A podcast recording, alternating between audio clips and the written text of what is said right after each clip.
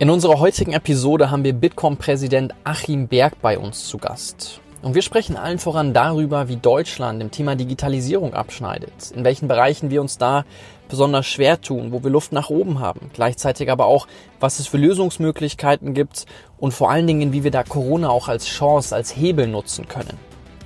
Gleichzeitig erzählt uns Achim Berg auch viel von seinen Einblicken aus seiner Arbeit bei Microsoft, aus seiner Arbeit bei Bitkom, gibt uns Perspektiven, unter anderem von einem Gespräch mit der Kanzlerin, wo er darüber diskutiert, wie wir spitz das Thema KI angehen sollten, um uns da als Land so zu positionieren, dass wir in einem Bereich Weltspitze sein können.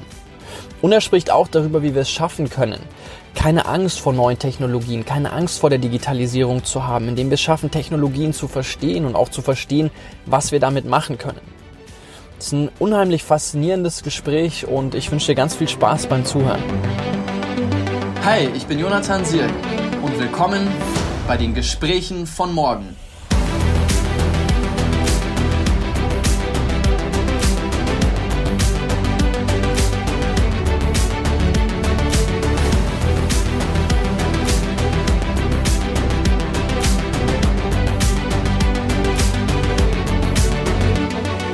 Herr Berg, herzlich willkommen bei unseren Gesprächen von morgen und vielen Dank, dass Sie sich die Zeit genommen haben. Ich freue mich, ich freue mich sehr auf unser Gespräch. Ja, hallo Herr Sieg, ich freue mich auch sehr. Ich würde gerne über zwei Themen heute mit Ihnen allen voransprechen. Einmal über das Thema digitale Souveränität und einmal über die Zukunft der Digitalisierung hier in Deutschland. Und vielleicht können wir einfach mal damit einsteigen, dass Sie die Corona-Krise ja immer als Chance gesehen haben und als Hebel für die Digitalisierung wo ich mir die Frage stelle, warum haben wir uns bisher mit der Digitalisierung in vielen Bereichen überhaupt so schwer getan und wieso schneiden wir im Vergleich zu, zu vielen europäischen Partnern da eher schlecht ab?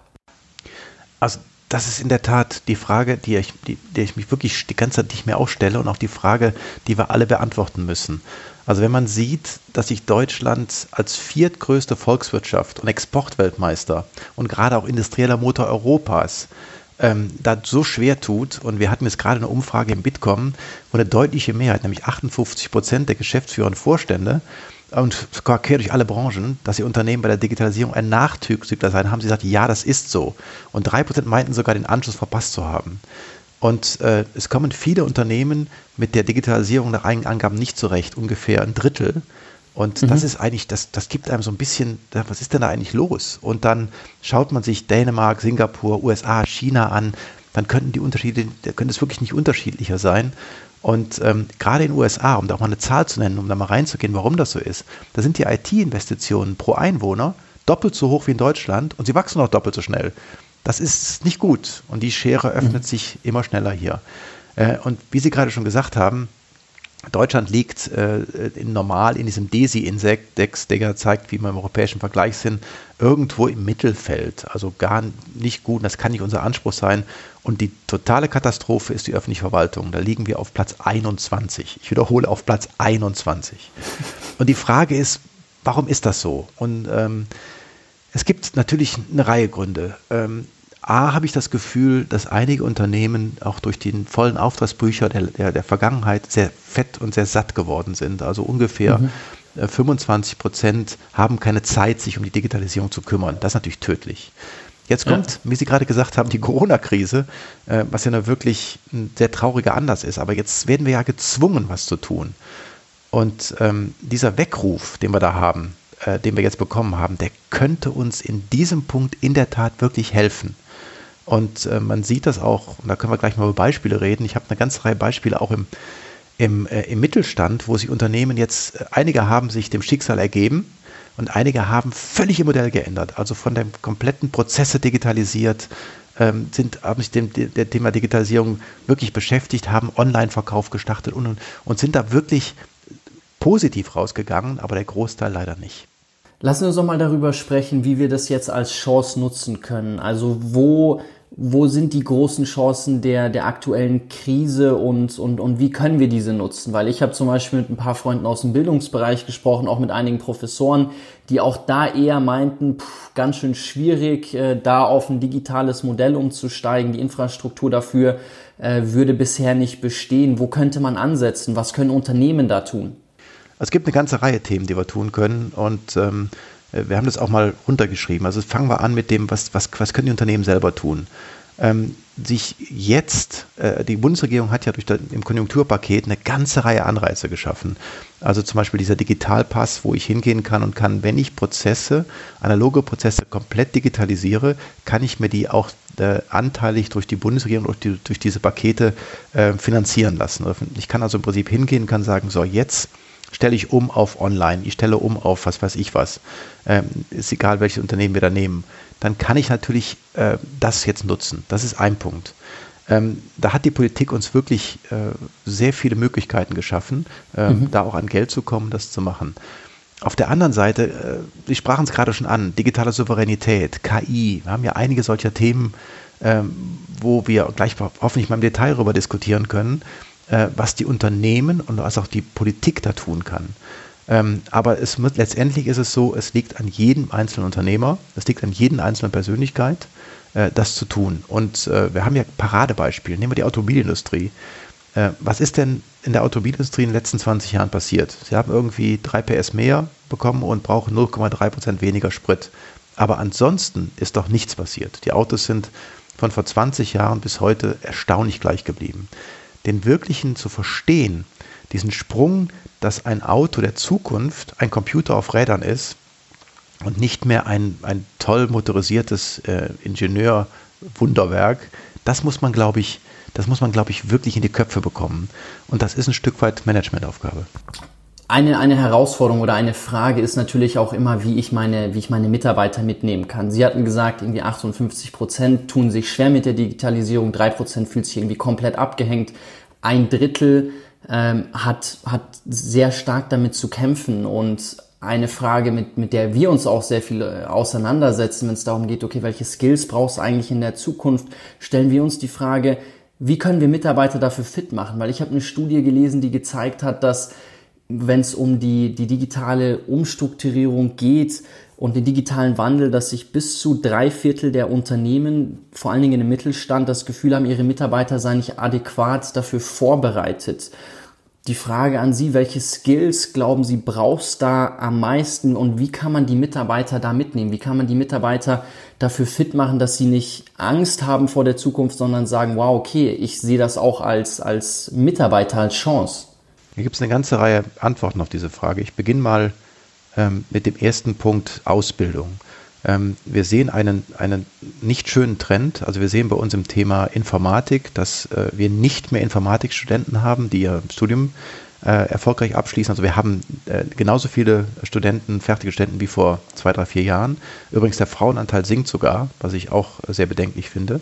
Das heißt, wir mhm. kriegen wenig Nachwuchs in dem Umfeld. Wir haben einen großen Fachkräftemangel, auch trotz Corona und trotz Schwäche in der Wirtschaft im Moment haben wir jede Menge offene Stellen das schwächt die Unternehmen, auch vor allen Dingen die Mittelständler, weil die Mittelständler natürlich nicht immer die Mittel haben und die Möglichkeiten, gerade die Talente auch für sich zu gewinnen, weil die großen Unternehmen da sehr stark sind. Also das heißt, äh, bei dem Thema, äh, wie kann ich Nachwuchs kreieren, äh, sind wir im Moment nicht gut unterwegs, uns fehlen zu viele Lehrstühle. Und gerade bei den Zukunftsthemen wie KI und andere Dinge ist es noch schwieriger. Aber da würde ich gleich nochmal gerne im Detail drauf eingehen. Ja. Ähm, der zweite Punkt ist natürlich das Thema Weiterbildung. Ähm, die, ich bin dann, habe dann keine Angst vor neuen Technologien, wenn ich sie verstehe.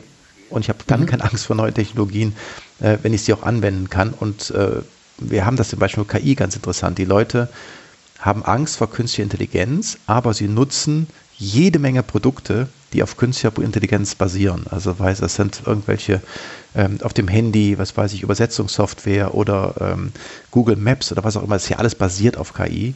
Das heißt, ja. äh, die nutzen die in der Anwendung verstehen sie die, aber grundsätzlich macht ihnen das Thema Angst, weil sie halt auch da nicht sauber ausgebildet sind. Also Weiterbildung ist das zweite Thema. Dann haben wir als dritten Punkt äh, einen echten digitalen Graben. Also wir haben ungefähr die, ein Viertel der deutschen Bevölker der Bevölkerung hat Angst vor Digitalisierung und verweigert sich auch. Das, das ist ein sehr gefährlicher und unschöner Tatbestand. Und wir haben in Bitkom versucht, auch über so Themen Digitaltag, den wir ja vor ein paar Wochen vor ein paar Monaten ausgerichtet haben, mal die breite Masse an das Thema Digitalisierung zu führen und die Vorteile. Und vielleicht da auch eine Anekdote am Rande, dieses, diese fürchterliche Unambitioniertheit. Jetzt komme ich zu meinem nächsten Punkt. Die Unambitioniertheit auch in der, in der, in der Politik, zum Beispiel das Thema digitale Bildung und digitale Verwaltung. Ähm, ich kenne kein Projekt, was unambitionierter ist. Äh, um da eine Anekdote zu nennen, ich bin äh, letzte Woche äh, kurz nach Spanien geflogen, wieder zurück. Nach Spanien rein hatte ich einen QR-Code auf meinem Handy, äh, bin dann halt am Flughafen vorbeigelaufen, habe den eingescannt, alles gut, ich war registriert. Auf dem Rückflug saß ich im Flieger und bekam einen eng geschriebenen Zettel, den ich handschriftlich ausfüllen musste, nachher des Tour, dass wieder die Hand drücke. Ganz ehrlich, ich habe mich als Deutscher, als Bundesbürger zutiefst geschämt über, diesen analogen, über diese analoge Katastrophe, die wir da haben. Und das, sind, das zeigt so ein bisschen auch unser Ambitionslevel. Das kann nicht wahr sein, dass wir mhm. in, in, jeder, in jedem Restaurant, bei jedem Besuch, äh, bei dem, dass wir das alles analog auf Zettel schreiben, wissentlich, dass das Ding, dass die Sache überhaupt nicht gemanagt werden kann. Und das ist so ein bisschen das, das Level, was ich bei uns sehe. Und das äh, geht quer durch alle Branchen und quer durch alle auch Bürger, dass wir dann sagen, ähm, dass wir zum Beispiel so Themen wie Datenschutz vor die Gesundheit setzen, siehe Corona-Warn-App, wo wir uns wirklich mhm. überlegen, um Gott, oh Gott, der Datenschutz muss gesichert sein, aber die Gesundheit kommt danach. Das kann man als, als, als, als, weiß ich, als bewusster Bürger, kann man das überhaupt nicht glauben. Jetzt haben wir einige Themen, in die wir tiefer eintauchen wollten und ich würde gerne mal die zwei Punkte aufgreifen, die sich als erstes genannt haben, die Aus- und die Weiterbildung, weil Sie auch gesagt haben, dass viele Manager sagen, sie haben gar keine Zeit für die Digitalisierung und in der heutigen Zeit ist es so, wenn man mit vielen Mitarbeitern spricht, die sagen, auch sie fühlen sich komplett überfordert. Sie wissen gar nicht mehr, wie sie hinterherkommen sollen. Wo bleibt da der Ansatzpunkt zu sagen, okay, ich nehme mir die Zeit raus, sowohl als Arbeitgeber, dass ich sage, ich gebe meinen Mitarbeitern die Möglichkeiten, sich weiterzubilden, sich vielleicht auch, man spricht ja immer von Reskilling oder von Upskilling, dass man sagt, okay, man muss die Leute in bestimmten Bereichen fit machen. Aber wo setze ich da an? Wo gebe ich diese Möglichkeiten? Wo gebe ich diesen Raum? Ja, also die Initiative muss vom Unternehmer kommen. Die kann, die kann weder die Politik noch, äh, noch ein Verband noch irgendwer ihn abnehmen. Die, äh, der, der, der Geschäftsführer muss sich mit dem Thema beschäftigen, muss es vorantreiben, muss es erkennen. In der, in, der, in der Not durch die Pandemie jetzt werden Unternehmen natürlich stark unter Druck geraten. Jetzt bin ich gespannt. Äh, ich glaube, ein verantwortungsvoller Geschäftsführer oder, oder Inhaber ähm, wird jetzt nicht sagen, oh Gott, oh Gott, ich muss alles einsparen, ich muss sehen, dass ich durchkomme. Er wird sagen, was kann ich ändern? Jetzt hat er Zeit, zu überlegen, wo kann ich optimieren, wo kann ich ändern. Und um da Beispiele zu nennen, wir reden ja gerade über Mittelstand, auch gerade den, den, auch den ja. unteren Mittelstand. Äh, es gibt jede Menge Produkte, auch deutsche Unternehmen, die mir vereinfachen vom Warenwirtschaftssystem über Online-Verkauf, über äh, Internetseiten, auch über Auftritte auf Instagram und, und, und oder was auch immer, äh, meine Produkte zu vermarkten. Und dieses, dieses Thema jetzt anzugehen, und sich damit, damit zu beschäftigen. Wenn ich es jetzt nicht mache, ist es irgendwann zu spät. Und ähm, ich, bin da, ich kann da gerne auch Beispiele geben. Also es gibt, ähm, das habe ich in den letzten Wochen und Monaten häufig erlebt, es gibt echte Positivbeispiele, aber es gibt leider auch Beispiele, wo man sich jetzt in die Ecke setzt und sagt, oh Gott, oh Gott, hoffentlich geht es bald vorbei. Und ähm, dann wird, das wird sich, da werden sich jetzt wirklich, da wird sich der Spreu vom Weizen trennen. Die Schnellen werden die langsam jetzt überholen. Lassen Sie uns doch mal ein positives Beispiel aufgreifen, weil ich glaube, da kann man sich dann immer ganz schön dran orientieren. Also vielleicht können Sie mal einen Fall ja, skizzieren, gerne. wo Sie sagen, da hat es jemand richtig gut gemacht. Also ich fand jetzt ein Beispiel, was eigentlich, was, was wo man klassisch sagt, oh Gott, oh Gott, das kann nicht funktionieren. Also ich habe einen Bekannten, die haben in der Nähe von Stuttgart, haben die vier Weinläden mit Erlebnis, äh, äh Gastronomie und allem, was dazugehört. Äh, und die kamen durch den Lockdown, die hatten gerade den vierten Laden eröffnet ähm, auch natürlich mit begrenzten Mitteln und kamen durch den Lockdown natürlich volles Rohr in diese Katastrophe rein. Also alle Mitarbeiter in Kurzarbeit, Kurzarbeit 100, das Unternehmen stand, die Kosten waren da. Ähm, nach einem, nach einer, sagen wir, ein, zwei Schocktagen haben die Folgendes gemacht. Auf der einen Seite natürlich ihren Webshop nochmal aktiviert. Alle Kunden, die sie online hatten, die hatten Gott sei Dank viele Online-Adressen, angeschrieben, gesagt, jetzt Aktionen und haben erstmal versucht, den, den, den, den, den, den digitalen Shop im Prinzip äh, aufzufrischen oder aufzubauen. Das ist das erste Thema. Dann sind sie aber weitergegangen haben gesagt, was können wir sonst noch machen? Dann haben, sind sie hingegangen und haben äh, virtuelle Weinproben angeboten. Von der Logik her, Paket geschnürt mit sechs Weinflaschen, sehr, sehr gute YouTube-Videos aufgenommen äh, mit den Winzern, mit allen Themen, die verschickt, dass man zu Hause eine, eine Weinprobe machen kann im Freundes- oder Familienkreis und das bauen. Das ist sehr gut angekommen. Der nächste Schritt war, eine Weinprobe auf Instagram anzubieten und ihm da mal ein Gefühl zu geben. Die haben es relativ schnell geschafft, auf Instagram 1500 Leute, äh, die live samstagsabends sich davor gesetzt haben, ein Paket bestellt haben für 39 Euro und dann live mit den Winzern diese Weinprobe durchgezogen haben. Das Ende vom Lied war, Sie haben alle Leute aus der Kurzarbeit geholt. Der Umsatz war höher als vorher und sie haben sogar noch neue Mitarbeiter eingestellt. Einfach durch die digitalen Möglichkeiten, also durch Instagram, durch, durch, durch die Stores und, und, und, durch Angebote, durch Eingehen auf die Kunden. Das ist ein Paradebeispiel dafür, wie eine Branche, die eigentlich massiv betroffen war, wo man da andere, wirklich andere Wege gehen kann. Übrigens, der Weinhändler im Nachbardorf hat die Tore geschlossen, weil er halt nichts gemacht hat. Ich habe das auch bei einem guten Freund miterlebt in der Gastro ähm, im, im Ingolstädter Raum. Da haben so viele Läden pleite gemacht und er hat auch äh, die Chancen genutzt. Social Media hat einen Online-Store, die haben einen Heimlieferservice etabliert, die sind so gestärkt da rausgekommen und jetzt sagt er auch so, es kann kommen, was will. So, sie wissen, sie sind krisenresistent und sie haben sogar jetzt noch mehr Mittel, um aus dieser Krise heraus dann, dann so viele Chancen zu nutzen und haben ganz viele neue Ideen. Also das fand ich auch sehr, sehr schön äh, zu beobachten. In der Tat. Sie sagen ja immer wieder, dass es Zeit ist und sie appellieren ja für diesen digitalen Umbruch und sagen, okay, wir, wir, wir müssen jetzt anpacken, der, der, der Zeitpunkt ist jetzt der richtige. Und wo, wie, wie genau kann und, und, und soll dieser Ihrer Ansicht nach aussehen? Und vielleicht könnten Sie auch darüber sprechen, wo da sehr große Herausforderungen sind, die man überwinden muss, um, um diesen Umbruch zu schaffen. Ja, also jetzt für Unternehmen speziell, äh, jetzt ist natürlich sehr pauschal, weil es jedes, jedes, jede Branche besonders ist, aber ähm, dass der Punkt ist, man versucht immer analoge Prozesse zu digitalisieren. Oder äh, das ist natürlich völliger, das funktioniert nicht. Also ich muss überlegen, ich muss wirklich von neu denken, was kann ich besser machen, wie kann ich einen digitalen Prozess digital durchführen. Also das heißt, ähm, nehmen, wir, nehmen wir jetzt nochmal den Store. Also wenn jemand digital denkt, dann ist der ganze Bestellprozess bis zum Abholen digital. Das heißt sogar eine, eine, digitale Türklingel. Also wenn er vor der Tür steht, kann der auf dem Handy klingeln und ich gehe raus und übergebe das Paket. Also solche Themen. Ich muss einfach end-to-end -end digital denken. Das ist ein ganz wichtiger Punkt. Ähm, und äh, viele machen den Fehler und sagen, äh, das haben wir in der digitalen Bildung gesehen. Wenn ich jetzt eine E-Mail schicke, dann bin ich digital. Das ist ja Blödsinn. Digital bin ich dann, wenn ich den, wenn ich, äh, wenn ich Inhalte und Content digital teilen kann, wenn ich sehr interaktiv unterwegs bin, äh, wenn ich dann das der Videotelefonie nutze, was ja auch viele machen jetzt, das ist digital. Ähm, und wenn ich natürlich jetzt auch überlege, wo kann ich die künstliche Intelligenz einsetzen, wo wir gleich mal drüber reden müssen, was das eigentlich ist und mhm. was wir da tun können. Aber das sind so, das sind so Themen, die ich als Unternehmer, also eigentlich reden wir jetzt schon wieder zu spät, weil wir sind schon ein halbes Jahr in der Pandemie, als ja. Unternehmer dringend angehen muss. Bevor wir in das KI-Thema eintauchen, Sie hatten gerade über die Bildung gesprochen und ich fand es ganz interessant, weil Sie auch ein Befürworter sind davon, dass man Smartphones im Unterricht ab der Grundschule einsetzen sollte und dass das integriert. Und mich würde interessieren, was da die Downsides sind. Also wie Sie das sehen, wo Sie sagen, okay, inwiefern, vielleicht können Sie erstmal darüber sprechen, wie würden Sie das Ganze einsetzen? Also wie würden Sie Smartphones mit in den Unterricht einbinden? Und dann können wir auch darüber sprechen, weil da gibt es ja dann schon einige Kontroversen, wenn es darum geht, dass vor allen Dingen die jüngere, jüngere Generation sich unheimlich schwer damit tut, sich zu fokussieren, sich zu konzentrieren, weil sie ständig abgelenkt ist und, und sehr viel einfach mit Vorscreens hängt. Also man kann ja bei, bei einem Smartphone schauen, wie viel Screentime man hat. Und wenn ich in Schulen bin zum Beispiel oder auch in Universitäten und mit Studenten spreche und sie dann mal bitte da drauf zu schauen, dann haben Schüler und Studenten im Durchschnitt fünf bis sieben Stunden Screentime am Tag, was natürlich immens hoch ist. Ja, aber das, die sagen es ja im Prinzip schon. Ich kann es doch gar nicht verhindern. 96 Prozent der Zwölfjährigen haben ein Handy. Ähm, so, das, das ist halt so, das ist Fakt. Jetzt mache ich mir, ich, die, meine Aussage kam aus einer anderen Intention raus.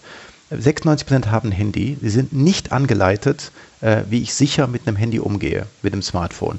Äh, wo sind die mhm. Gefahren? Wo sind die, ähm, was weiß ich, die, die Möglichkeiten? Wo sind die, äh, auch die Fake News? Und wie kann ich mit diesen ganzen Thematiken umgehen? Die müssen doch angelernt werden. Das kann ich da nicht nur auf die Eltern schieben, die es ja, die, die es ja gar nicht können zum Großteil.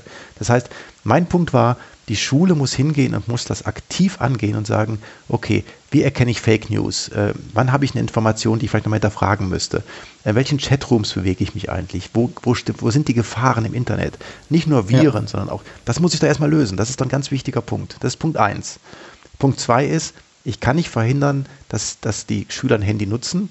Also, wie kann ich an Informationen rankommen, die auch gesichert sind? Äh, welchen Seiten kann ich glauben? Wie kann ich recherchieren im Internet? Das kann ich mit dem Handy oder auch mit einem, äh, mit dem Laptop oder auch mit dem iPod, iPad oder sowas. Man ist ja, das ist ja egal, mit welchem Device. Aber ich wehre mich eigentlich dagegen zu sagen, wir, wir, schließen jetzt alles weg, weil die Schüler sich nicht konzentrieren und die spielen rum.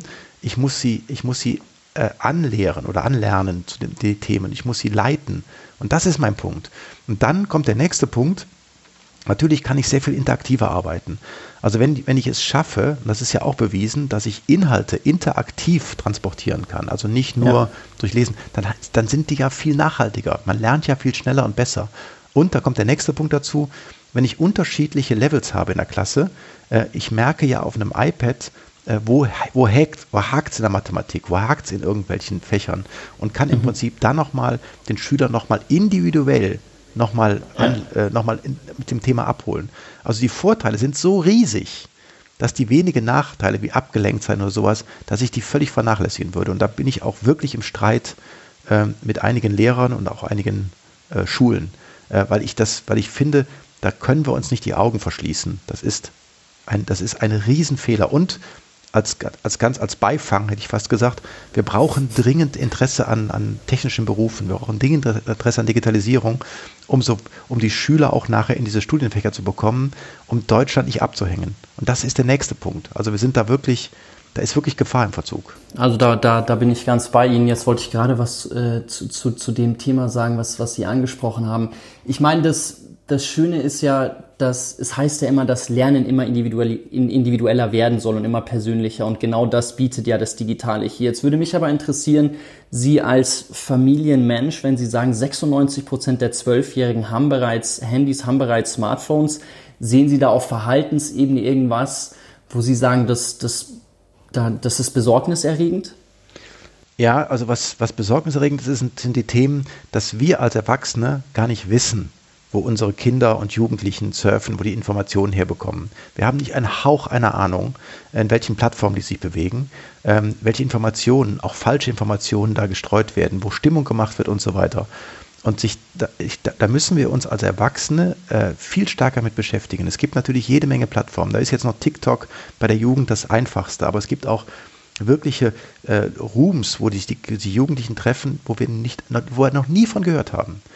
Und äh, das aktiv anzugehen, halte ich für sehr wichtig. Und die Erfahrung habe ich auch im eigenen Umfeld gemacht. Also, dass ich, ich habe auch einen Sohn, der zwar schon ein bisschen älter ist, aber wo ich auch mal wirklich mal Interesse zeige, wie, wie, wie informiert er sich eigentlich, was macht er eigentlich? Mhm. Mhm. Und das ist für mich ein wichtiger Punkt, ja. Sie sind ja jemand, der, der super optimistisch ins, ins digitale Zeitalter blickt. Und da sprechen Sie auch immer, immer wieder darüber. Was, was mich interessieren würde, ist, worauf Sie sich da am meisten freuen, wieso Sie so optimistisch ähm, in, in, in die Zukunft blicken. Also A bin ich Informatiker, B bin ich technisch interessiert und T, C probiere ich alles aus, was irgendwo neu ist, was es neu gibt, egal ob es Videokonferenzsysteme sind oder oder oder oder Smart Home und ich wohne seit Jahren schon in einem super Smart Home. Also von daher äh, habe ich mich sehr stark äh, damit beschäftigt, was den Vorteil hat. Ich kann die Vorteile sehr gut ähm, auch einschätzen. Ich weiß ziemlich genau, was ich machen kann und ähm, wenn meine Frau sagt, oh, im Garten ist es wirklich ähm, zu trocken, wir müssen bewässern, dann gucke ich erstmal nach, ob es wirklich zu trocken ist mit meinen Sensoren. Und dann kann ich natürlich aus der Distanz auch bewässern, beziehungsweise das macht das dann schon automatisch. Aber es gibt viele dieser Beispiele, wo ich mir einfach die Technologie zunutze mache. Und ja. ähm, ich weiß, die, wenn ich dann auch, wenn ich dann Besuch bekomme und die Leute sagen, oh, wie geht das, wie geht dieses und wie jenes, da ist natürlich ein Stück Arbeit, da muss man sich mit beschäftigen, aber ich habe natürlich die Vorteile gesehen. Das ist jetzt im privaten Umfeld. Im geschäftlichen sehe ich es noch viel mehr ähm, wie wichtig ist es, seine Kunden zu kennen, seine, die Daten zu haben von den Kunden, wie wichtig ist es, die richtig anzusprechen. Also diese Content-Management-Systeme zu nutzen oder auch alles, was man so, äh, ach, das ist ja total, das ist ja, das ist ein riesen Wettbewerbsvorteil. Und ähm, ich auch jetzt zum Beispiel, wir haben ja immer das Thema, dass die Städte im Prinzip so ein bisschen aussterben. Aber es gibt doch Möglichkeiten, deshalb, deshalb predige ich das immer, wenn alle Unternehmen ein wahren Wirtschaftssystem haben und austauschen, dann kann ich hier zu Hause sitzen, kann sagen, ich brauche eine bestimmte Schraube oder eine bestimmte, was weiß ich was, und sehe, das ist im Umkreis von 10 Kilometer vorhanden, kann ich da hinfahren und es abholen. Heute weiß ich es nicht. Äh, einige Baumärkte machen es schon so, also es geht ja langsam in die Richtung. Aber wenn eine Stadt zum Beispiel mir sagen könnte, ich suche ein bestimmtes Produkt und ich bin dafür bereit, 50 Kilometer zu fahren, kann es dann anfassen, kann es mir anschauen, dann bestelle ich das nicht online, dann fahre ich dahin. Aber diese ganzen, also das zu nutzen, diese Technologien, die Möglichkeiten, das, das ist einfach das, was ich immer predige. Sie haben vorhin gesagt, dass um die Angst vor der Digitalisierung und vor der Zukunft ablegen zu können, muss man verstehen, was auf einen zukommt, muss man Technologien verstehen können. Jetzt ist nicht jeder ITler so wie Sie und, und, und ist in diesen Themen so tief drin. Ich glaube, aus Zuhörerperspektive wäre es super spannend zu verstehen, wo man da ansetzen kann. Wie kann man sich denn da schlau machen? Weil irgendwo ist es dann doch, wenn man sich die ganzen Buzzwords anschaut, wenn man schaut, was gibt's da für Technologien von, immer wieder kam jetzt das Stichwort KI, da werden wir auch gleich drüber sprechen, über Blockchain, über IoT und diese ganzen vielen Sensoren und, und was es nicht alles gibt, wo, wo setze ich da an, wie schaffe ich es mich da so weiterzubilden, dass ich diese Angst ablegen kann und dann eher optimistisch wie Sie in die Zukunft blicke und sage, okay, ich kann die Chancen sehen und auch ergreifen. Also ähm, ich hätte Ihr Argument vor zwei, drei Jahren, hätte ich es noch äh, hätte ich gesagt, okay, Sie haben recht. Mittlerweile haben Sie, würde ich das stark in Frage stellen, weil es ist mittlerweile so, nehmen wir das Thema Smart Home. Alles, was wir im Smart Home jetzt haben, alle Technologien sind mittlerweile so weit, dass sie wirklich benutzerfreundlich sind. Also ich kann mir von einer Kamera über, was weiß ich, eine Steuerung, über eine Heizungssteuerung, über einen Roboter, der draußen fährt oder eine Bewässerung, ich kann in diesen Themen, kann ich nahezu alles auch als Laie ans Laufen bringen. Ähm, das ist mittlerweile sehr viel einfacher durch Apps, durch Smartphones und so weiter. Ähm, also im privaten Umfeld sich mit diesen Themen zu beschäftigen, macht eine Menge Sinn. Ähm, genauso gibt es auch ganz andere Themen, äh, die ich gerade sagte, zum Beispiel auch als Unternehmer. Warenwirtschaftssysteme, Kassensysteme. Es gibt so gute Lösungen, äh, die, die, auch breit vertrieben werden von Telekom und so weiter, wo ich wirklich selber meinen Store errichten kann, selber die Produkte einpflegen kann und kann die direkt verschicken und die sind vernetzt und ich kann direkt in die sozialen Medien reingehen äh, und das ist kein Hexenwerk mehr. Ähm, da hat sich einiges getan. Ich muss es nur tun. Und davor wegzulaufen, das ist das Gefährlichste und Falscheste, was man machen kann. Aber woher glauben Sie, kommt dann die Angst? Also da hatten wir eingangs drüber gesprochen, dass sich da viele schon überfordert und überrumpelt fühlen und sich auch vielleicht ein bisschen abgehängt fühlen, wenn es so benutzerfreundlich ist und ich mich eigentlich so leicht damit auseinandersetzen kann. Glauben Sie, dass es dann wirklich die Haltung ist, dass ich sage, okay, ich verschließe die Augen davor und renn weg und will mich damit nicht befassen? Oder, oder woher kommt das? Ist doch zu, nur allzu verständlich, dass man sich vor Neuigkeiten immer ein bisschen fürchtet, weil das Vorhandene funktioniert ja ganz gut. Und es ist doch in allen Themen so, dass ich sage, ich würde ganz gerne, es gibt doch auch genug, die sagen, ich würde ganz gerne 20 Jahre zurückgehen und hätte kein Handy mehr. Ähm, äh, das ist ja alles, äh, finde ich, grundfalsch in der, in der, äh, in der Aussage, weil es äh, entwickelt sich weiter, ich muss die Möglichkeiten nutzen. Und ähm, das ist nur zu allzu verständlich, dass man, dass man Veränderung nicht mag. Ähm, aber da erwarte ich auch eine gewisse Leidenschaft oder eine gewisse, eine gewisse Neugier an neuen Themen. Mhm. Und wer die Neugier hat, und das sind Gott sei Dank, ist das die Mehrheit, äh, wird sich mit diesen Themen auch aktiv beschäftigen können und wird einen echten Vorteil daraus ziehen.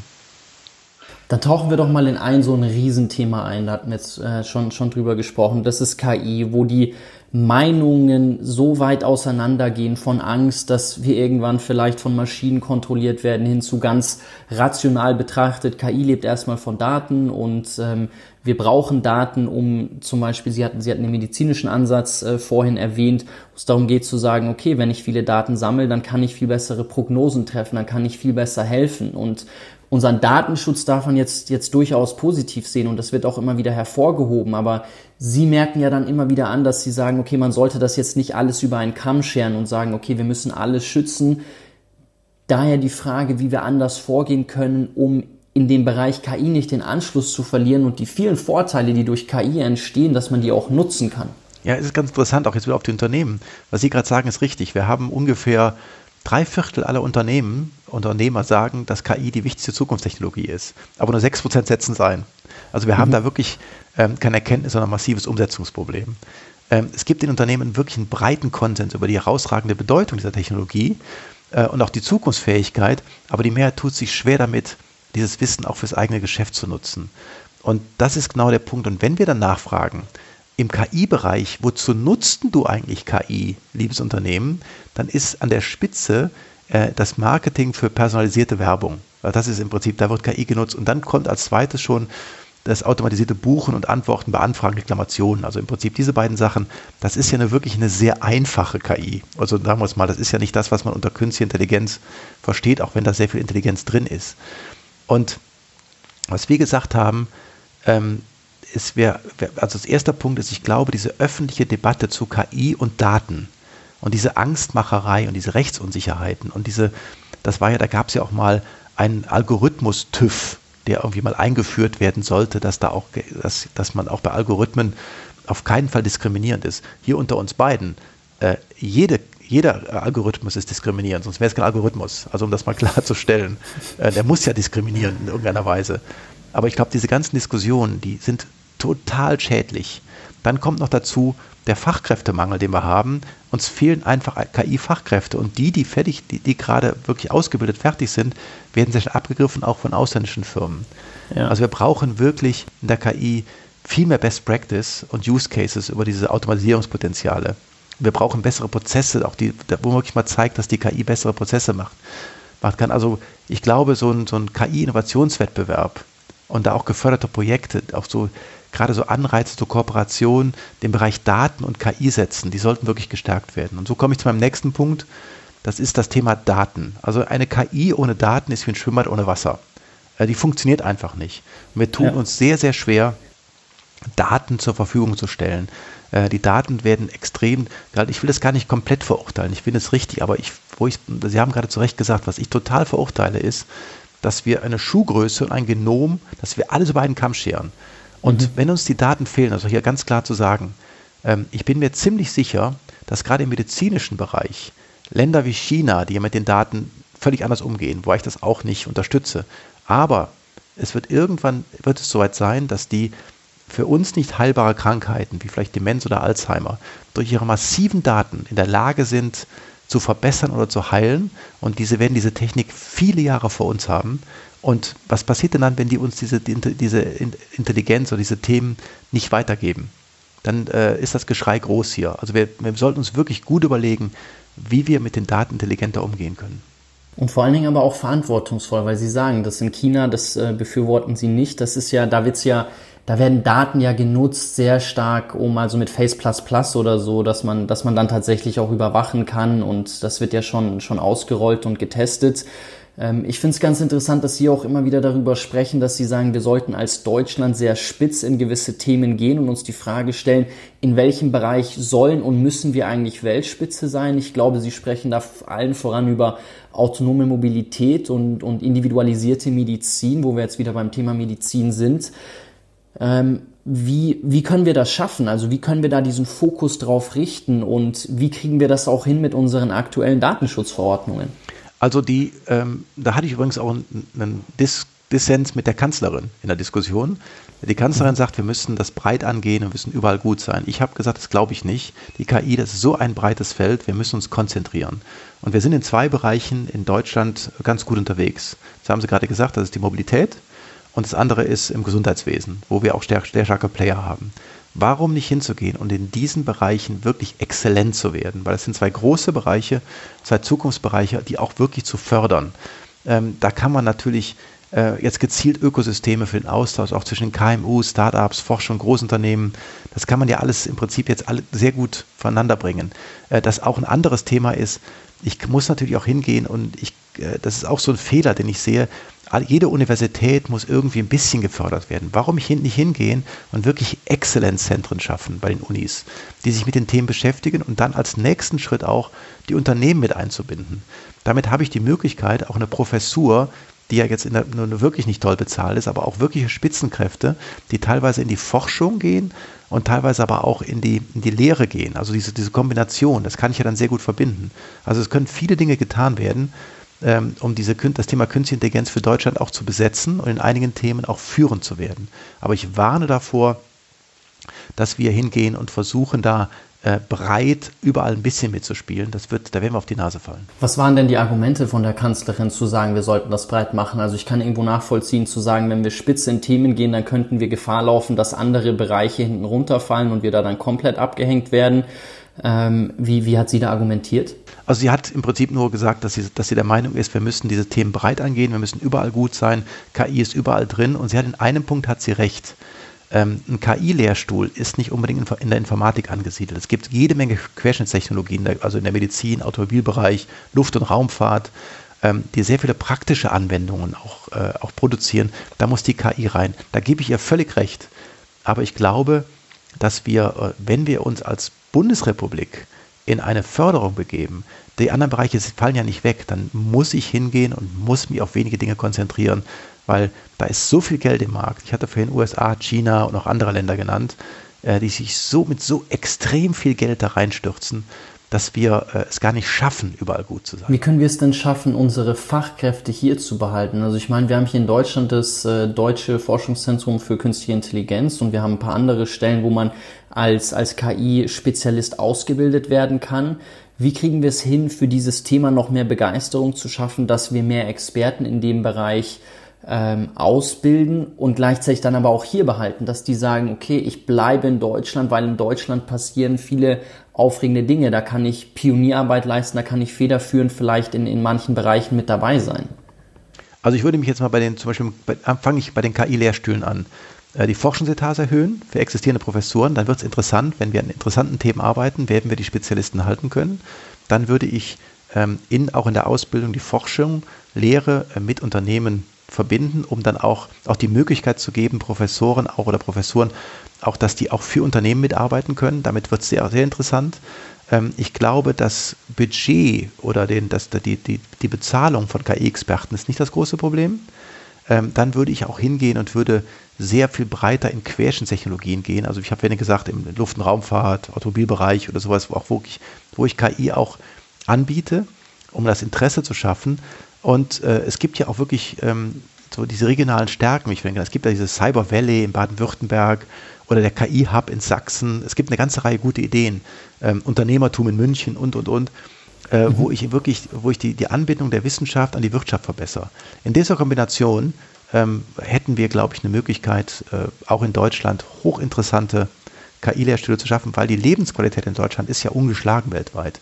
Also ich ja. weiß nicht, in welchem Land ich gerade heute leben wollen würde, außer Deutschland. Mir fällt keins ein. Wenn man jetzt in der breiten Masse über das Thema KI spricht, so dann ist es häufig die Assoziation, irgendwo vielleicht hat man Max Techmark äh, gelesen mit, mit Leben 3.0 oder den Homo Deus oder man hat vielleicht mal Elon Musk zugehört, der sehr warnend unterwegs ist und meinte irgendwie, man müsste das ganze Thema regulieren.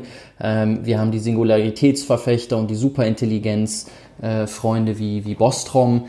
Ähm, Gibt es irgendwas in dem Bereich, was Ihnen Sorgen macht, wo Sie sagen, KI, pff, das könnte mal ein gefährliches Thema werden, wenn wir da, Sie sagen jetzt als, als, als Techniker, wollen Sie natürlich auch immer wieder ausprobieren, was ist möglich. Und wenn ich im Silicon Valley unterwegs bin und dort mit den Forschern und Entwicklern spreche, die sagen, sie wollen erstmal Grenzen ausreizen, sie wollen herausfinden, was geht eigentlich alles.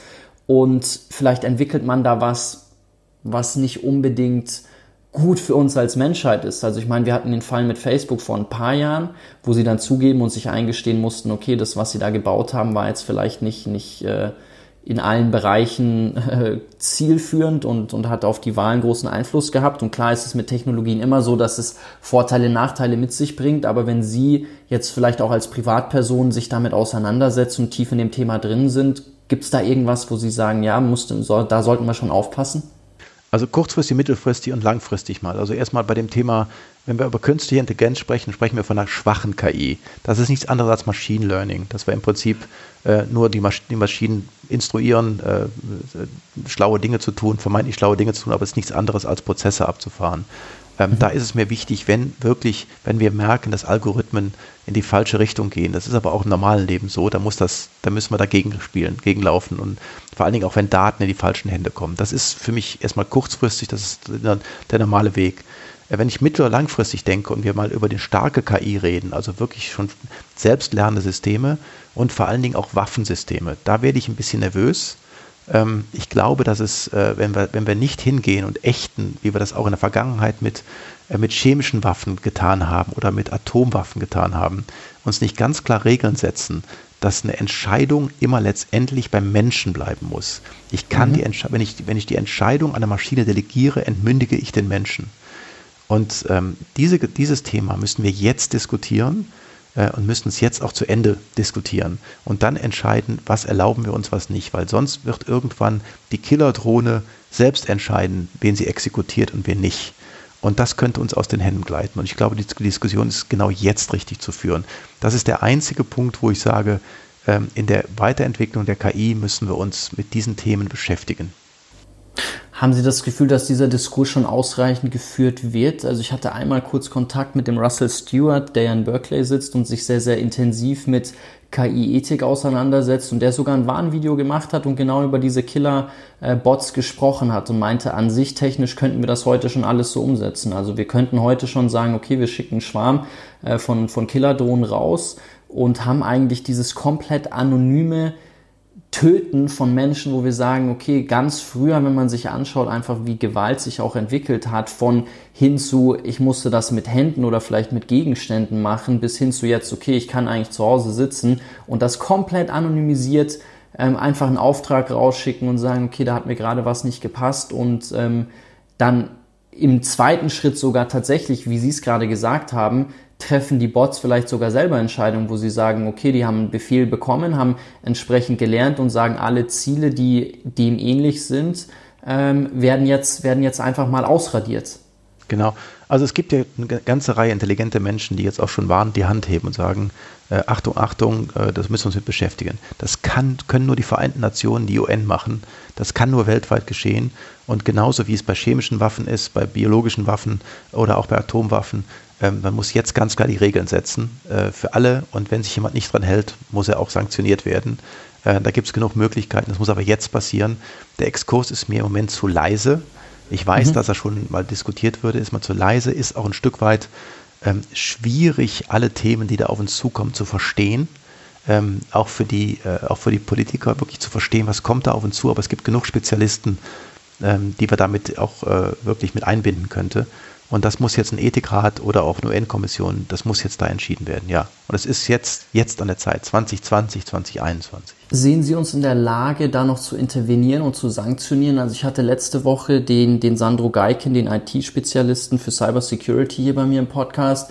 Und der meinte, wenn er nach China schaut, dann wird ihm eigentlich ganz anders, weil er sagt, er sieht uns eigentlich nicht mehr in der Position, da wirklich stark zu intervenieren und zu sagen, hey Freunde, so, so geht das nicht, so wie ihr die Technologie hier schon einsetzt, ist das nicht in Ordnung. Und wenn das, und ich meine, die sind uns, die sind uns voraus in vielen solchen Themen und die haben diese Technologien. Haben, wer, wer hat da noch die Stärke zu sagen, okay, da gehen wir jetzt entschieden gegen vor? Weil er sagt, das sieht er nicht man kann immer den Kopf in den Sand stecken. Also natürlich schwächt sich gerade USA selber in vieler Hinsicht, ähm, was natürlich das Gleichgewicht auseinanderbringt. Ähm, da können wir lange diskutieren. Es ist einfach ein Riesenfehler, ein politischer Fehler, der da gerade passiert. Und äh, damit macht man natürlich äh, auch gerade im Thema zu China, wenn China ein Thema macht, was, was, der, was der Welt nicht nutzen könnte, dann wird es immer schwieriger zu intervenieren, äh, weil einfach der, die Gegenspieler sich selber schwächen. Ähm, mhm. Das sehe ich auch so. Und, äh, aber ich finde, es ist noch Zeit und man kann es noch machen und man kann vor allen Dingen auch alle Player an den Tisch holen. Da gibt es mit Sicherheit Dissens, also man hat es gesehen bei Klimapaketen, wo die einen raussteigen, ähm, aber es gibt auch, äh, dass die, die Diskussion muss angestoßen werden und die ist mindestens genauso wichtig wie die Klimadiskussion. Ich würde gerne auf das Thema nochmal zurückkommen der digitalen Souveränität und erstmal Ihnen die Frage stellen, was digitale Souveränität für Sie eigentlich ausmacht, wie wir da hinkommen können. Sie hatten anfangs von dem DESI-Index gesprochen, wo wir ähm, im Mittelfeld uns, uns tummeln und in manchen Bereichen, also Sie hatten diesen, diesen Public Services-Bereich genannt, wo wir auf Platz 21 sind. Ähm, was, was ist digitale Souveränität? Wie können wir digital souverän werden? Also mal ganz allgemein gesprochen, digitale Souveränität, ich habe es mal definiert als die Möglichkeit zur unabhängigen digitalen Selbstbestimmung. Und da im internationalen mhm. Zusammenhang bedeutet das natürlich vor allem, dass wir eigene Gestaltungs-, Innovationsspielräume uns erhalten und diese einseitigen Abhängigkeiten vermeiden. Das ist für mich eine digitale Souveränität. Das heißt aber nicht, dass wir alles komplett selber machen müssen. Also vom, von der Hardware bauen bis zum äh, bis, zu, zum, bis zur Software, sondern wir müssen einfach Kernkompetenzen im Bereich dieser zentralen Technologien entwickeln und auch, also auch Infrastrukturen und Dienstleistungen, ähm, um dann halt eigene, eigenständig innovative Technologien und auch Lösungen, die wirklich wettbewerbsfähig sind, hervorzubringen. Ähm, und das ist, das ist für mich digitale Souveränität. Wenn es um diese wettbewerbsfähigen Lösungen geht, finde ich, vielleicht können wir da mal in Ihren Hintergrund eintauchen. Sie waren ja eine Zeit lang bei Microsoft und waren da auch in den Headquarters in, in, in Washington drüben. Vielleicht könnten Sie mal, das, das wäre, denke ich, ganz spannend, wenn Sie einfach darüber sprechen können, wie dort Innovation gefördert wurde, wie man auch ein um um Umfeld schaffen kann, wo solche wettbewerbsfähigen Lösungen entwickelt werden und vielleicht auch, wie Sie da Deutschland sehen im, im Vergleich zum, zum, zum Rest der Welt? Also wenn es darum geht, so innovative ähm, Lösungen zu schaffen.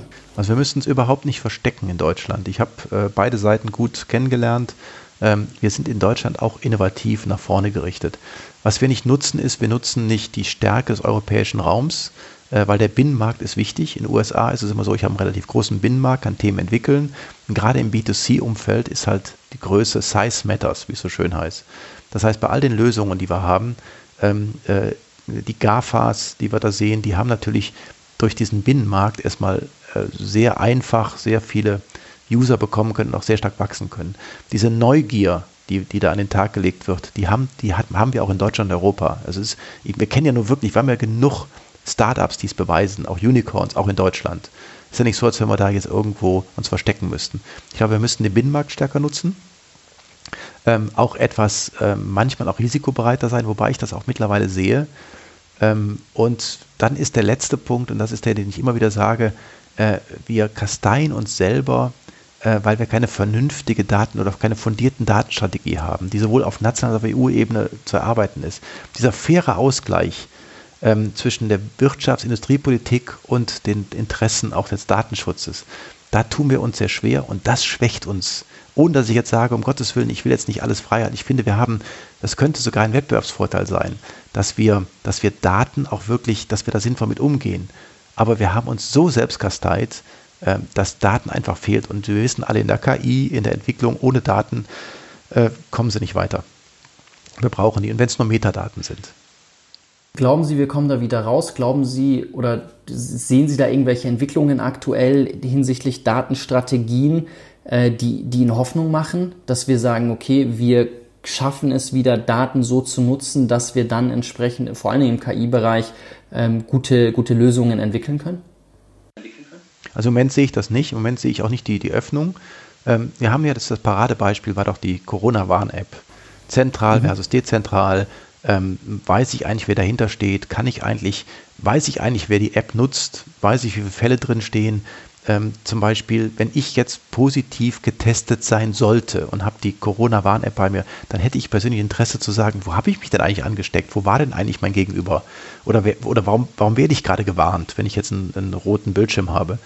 Ähm, diese ganzen Informationen, die geben wir uns alle selber nicht. Das heißt, wir haben überhaupt keine Ahnung, wo sind die Hotspots, was passiert da gerade. Wir wissen nur, da haben sich ein paar angesteckt. Wir können die Daten überhaupt nicht nutzen.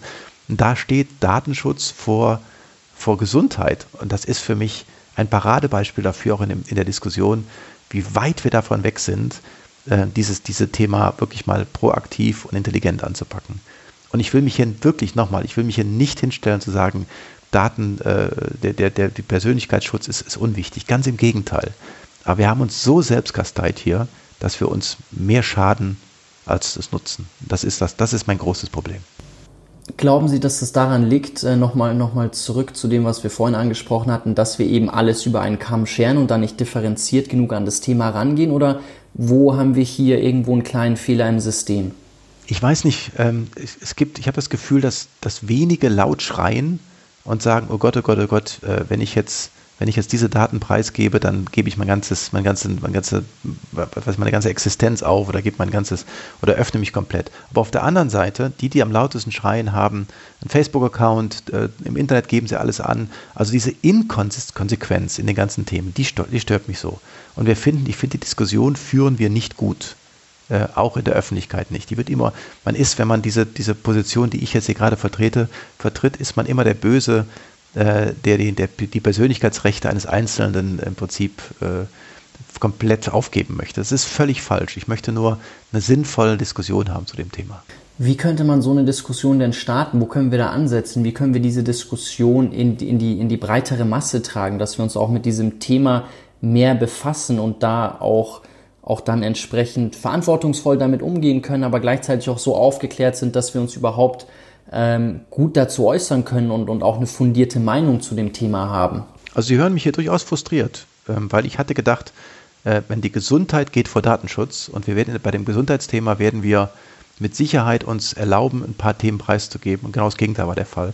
Dass der Aufschrei, der völlig unsinnige Diskussion zwischen äh, dezentral versus äh, zentraler Datenhaltung, ähm, der überhaupt überhaupt nicht zu Ende gedacht ist. Die Diskussion, äh, was gebe ich hier äh, weiter, was gebe ich nicht weiter, dieses, dieses Ausfüllen von Zetteln und nicht einer elektronischen Möglichkeit äh, in den Restaurants oder wo ich mich auch immer rum, rumtreibe, das hat mich, hat mich wirklich auf den Boden der Tatsachen gebracht. Also ich glaube nicht, dass wir als Gesellschaft momentan so weit sind, dann eine sinnvolle und zielgerichtete Diskussion zu Glauben Sie, dass es vielleicht eine Möglichkeit wäre? Ich meine, wir haben ja, wir haben ja Partnerländer, wir haben ja Nachbarländer, die das ganz gut hinbekommen. Also da muss man sich ja in Europa nur ein bisschen umschauen und, und da gibt es ja Länder, die ganz anders unterwegs sind. Ich meine, Sie hatten vorhin das Beispiel von Ihrem Flug erwähnt ich verstehe nicht ganz, muss ich sagen, wieso es nicht Menschen gibt, die einfach Best Practice mäßig schauen, wie andere Länder das machen, wir uns die Frage stellen, was davon können wir vielleicht für uns übernehmen und das dann bei uns integrieren. Wo, wo es da? Wieso sind wir in den Bereichen, was ja jeder gerade jeden Tag gespiegelt bekommt, noch derart analog unterwegs? Ich weiß es nicht. Ich, hab, ich bin, sorry, aber bevor ich jetzt hier versuche, okay. ich habe nicht in Hauch eine Ahnung. Ich habe nicht in Hauch eine Ahnung, warum ich einen Zettel ausfülle und der Steward das in der Hand drücke. Ich schäme mich nur und denke, um Gottes Willen, äh, wo bin ich denn jetzt gelandet? Ist das wirklich Deutschland? Und ähm, ich habe in vielen Dingen, äh, auch in der öffentlichen Verwaltung, auch in Themen, ich kann es einfach nicht glauben, ähm, wie wir uns da, äh, wie schwer wir uns da tun. Und das ist mir einfach ein völliges Geheimnis. Ich weiß es nicht. Ich lasse jetzt mit dem Thema in Ruhe. Ähm, lassen Sie uns abschließend noch über, nochmal über die Rolle des Menschen sprechen, weil Sie eingangs auch gesagt hat, hatten, so 30 Prozent der Bevölkerung in etwa fühlt sich im digitalen Absatz und im, im digitalen Abseits und, und hat Angst davor und mich würde noch interessieren, abschließend vielleicht persönlich, wenn Sie jetzt in die Zukunft blicken, auch Sie hatten von Ihrem Sohn gesprochen, was Sie den, den jüngeren Menschen auch mit auf den Weg geben, wo sie sagen, vielleicht so ein Appell, ein Wunsch für die jüngere Generation, ähm, wie sie die aktuellen Herausforderungen angehen kann, womit sie sich befassen sollten, was, was, was sie uns mit auf den Weg geben, auch wenn es darum geht, welche Gesellschaft wir gestalten, in, in, in, in was für eine Zukunft wir da steuern. Also ich bin da jetzt mal bewusst etwas allgemeiner. Ich hatte mal irgendwann, habe ich mal eine Keynote gehalten ähm, von einem Abi-Jahrgang, also der, ein Abschlussjahrgang und der war, die Aula war riesig voll und ich habe dann oben auch viel erzählt und über äh, was man auch, wie man auch Management tun könnte und dann stieg so ein, stand so ein ganz kleiner Junge auf und sagte, ähm, Herr Berg, ich habe mal eine Frage, wie kann ich in zehn Jahren Ihren Job haben? fand ich also schon wirklich mutig. Und ich habe dann am Ende überlegt, aus dem Bauch raus habe ich gesagt, ich glaube, es gibt drei Dinge, äh, die man beachten muss. Und das ist so, das erste, ich habe das mal unter, beschrieben als Leadership. Also ähm, weißt, wenn ich, wenn ich Leadership meine ich nicht Leute führen, sondern die Amis sagen walk the talk. Wenn ich sage, ich mache was, dann mache ich es auch. Mhm. Äh, und äh, auch dann gerade raus, also wirklich die, die Themen auch treiben und immer so ein bisschen mehr machen, als von einem verlangt wird. Das zweite war, Thema habe ich mir gesagt, das ist Fokus. Ähm, ich habe immer, ich bin sehr gut damit gefahren, wenn ich mir auf wenige Dinge fokussiert habe und die auch wirklich zu Ende getrieben habe. Also man sagt bei uns nicht jede Woche eine neue Sau durchs Dorf treiben, sondern wirklich an den Dingen dranbleiben. Und der dritte Punkt, und der gilt für alles und der gilt auch für Digitalisierung. Ich habe noch nie erlebt, dass jemand ohne Leidenschaft erfolgreich ist. Wenn ich nicht für irgendwas brenne, lass es sein. Ich muss für das Thema, was ich mache, brennen, ich muss interessieren, ich muss nachts aufwachen mit einer Idee und aufspringen und die versuchen zu lösen. Ähm, das macht erfolgreiche Leute aus. Und Erfolg ist das, was, was sich auch hier im digitalen Bereich sieht. Ich glaube, in dieser Kombination ähm, sind wir auch in der Lage, weiterhin in Deutschland eine Führungsrolle zu übernehmen, auch in der Welt. Und das zeigen wir ja gerade, wir müssen ja nicht schlechter machen, als wir sind. Äh, Deutschland ist in vielen Bereichen führend und ich habe ja vorhin schon gesagt, in der Corona-Pandemie gibt es nur ein Land, in dem ich leben möchte, ein großes Land, und das ist Deutschland. Weil ich finde, wir mhm. haben es hervorragend bisher gemanagt. Ähm, und das ist immer, das sollte man nicht vergessen, also den positiven Grundgedanken. Aber so ein Stück weit Selbstsicherheit und auch Passion, wie die Amis sagen, äh, ist ganz wichtig. Sehr, sehr schöner Impuls. Vielen, vielen Dank. Ähm, ich, ich möchte nochmal auf diesen zweiten Punkt eingehen mit dieser Fokussierung, weil wir vorhin darüber gesprochen hatten und jetzt sind Sie jemand, der unheimlich viel Lebenserfahrung hat und, und schon so viele Dinge gestemmt hat, so viel erlebt hat und, und, und so viel erreicht hat und mich würde interessieren, ich durfte mal vor, vor, vor zwei, drei Jahren mit einem sehr erfolgreichen deutschen Unternehmer sprechen, der meine Generation, also die, die Millennial-Generation, extrem kritisiert hat, weil er meinte, dass wir Themen nicht mehr in der Tiefe durchdringen, dass wir uns nicht mehr fokussieren, dass wir es nicht mehr schaffen, uns auf eine Sache zu committen, weil wir einfach so viele Möglichkeiten haben. Und das war auch der Punkt, wo ich vorhin kurz darauf eingehen wollte, als wir über diese Smartphone-Thematik gesprochen haben, wo Sie sagen, die Vorteile sind so vielseitig, dass die, die kleinen Nachteile eigentlich ähm, ja, äh, vernachlässigt werden können. Wo ich mir die Frage stelle, diese Nachteile, also ich sehe einen großen Nachteil tatsächlich, was diese Fokussierung angeht, ähm, wenn ich meine Generation, wenn ich jüngere Menschen anschaue und sehen Sie gewisse, ich nenne das mal alte Tugenden, die da auf der Strecke bleiben, wo Sie das Gefühl haben, wir sollten es vielleicht schaffen, als junge Generation diese alten, bewährten Tugenden, wie zum Beispiel die Fokussierung, vermischen mit dem, was jetzt die neue digitale Welt bietet? Und falls ja, was wären das für Tugenden? Was würden Sie uns noch, noch als jüngere, nachfolgende Generation da, damit auf den Weg geben? Also, was Sie gerade ansprechen, ist das Thema Aufmerksamkeitsspanne, die ist gesunken. Also man merkt einfach, mhm. dass sich die, die jetzt die Millennium-Generation ähm, die schwer tut, auf ein Thema zu fokussieren und zu konzentrieren. Das ist genau das, was ich gesagt habe. Das heißt, man sieht, man sieht äh, viele Dinge, man ist sehr schnell abgelenkt, macht mehrere Dinge gleichzeitig, ist auch gewohnt, es zu tun. Und mein Tipp ist einfach nur, und da komme ich wieder zu meinem Punkt, der Fokus auf eine Sache, wirklich konzentrieren, den Rest abschalten, sich auch darin trainieren, ähm, ist einfach das, wo ich persönlich den größten Erfolg habe. Wenn ich ein wirkliches schwieriges Thema habe, dann versuche ich mich erstmal von allem anderen Ballast zu befreien und mich dieses Thema wirklich reinzudenken ähm, und dann auch nicht abzulenken und auch nicht anfangen, hier verschiedene Bildschirme und Screens und Handys und sowas alles dabei zu haben. Ich konzentriere mich auf ein Thema ähm, und bin ausgeruht und bin entspannt und dann schaffe ich es auch. Und das ist, glaube ich, das, was man lernen muss. Und das ist gerade, das geht gerade in der Jungen, bei den, bei den, bei den Jugendlichen und Jungen in eine völlig andere Richtung, äh, die ja. gleichzeitig noch schnell ein Insta schreiben und hier noch was machen und tweeten und gucken, was da läuft und dann noch Musik dazu hören und und und. Ähm, das kann, das kann man nicht in der gleichen Leistungsfähigkeit machen, wenn man sich auf eine Sache konzentriert. Ja, ja, da bin ich, da bin ich ganz bei Ihnen. Abschließend noch eine Frage an Sie. Ähm, jetzt hatten Sie ein paar Punkte damit drüber gesprochen, wo Sie ein bisschen ernüchtert waren. Gleichzeitig vielleicht noch die Frage, an welcher, mit welcher Herausforderung setzen Sie sich gerade auseinander, wo Sie das Gefühl haben, okay, da kann man wirklich eine Veränderung schaffen, wo Sie sich extrem freuen würden, wenn, wenn Sie diese Herausforderung lösen? Oh, das. Also ich würde gerne ähm, eine Herausforderung lösen, das wäre, wie kann ich die Städte, ähm, auch, die, auch die, die Einkaufszentren in den Städten selber, wie kann ich die erhalten? Also wie kann ich gerade das hinbekommen? Und ich glaube, da kann uns Technologie helfen, weil die Kombination von Online, Checken und Verfügbarkeit mit Offline-Verfügbarkeit ist eine Riesenstärke, ähm, die die lokalen Läden haben, auch die spezialisierten Läden.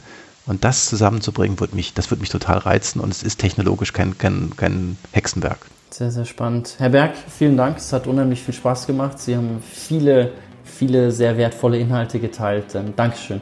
Danke auch und äh, viel Erfolg. Bis dann.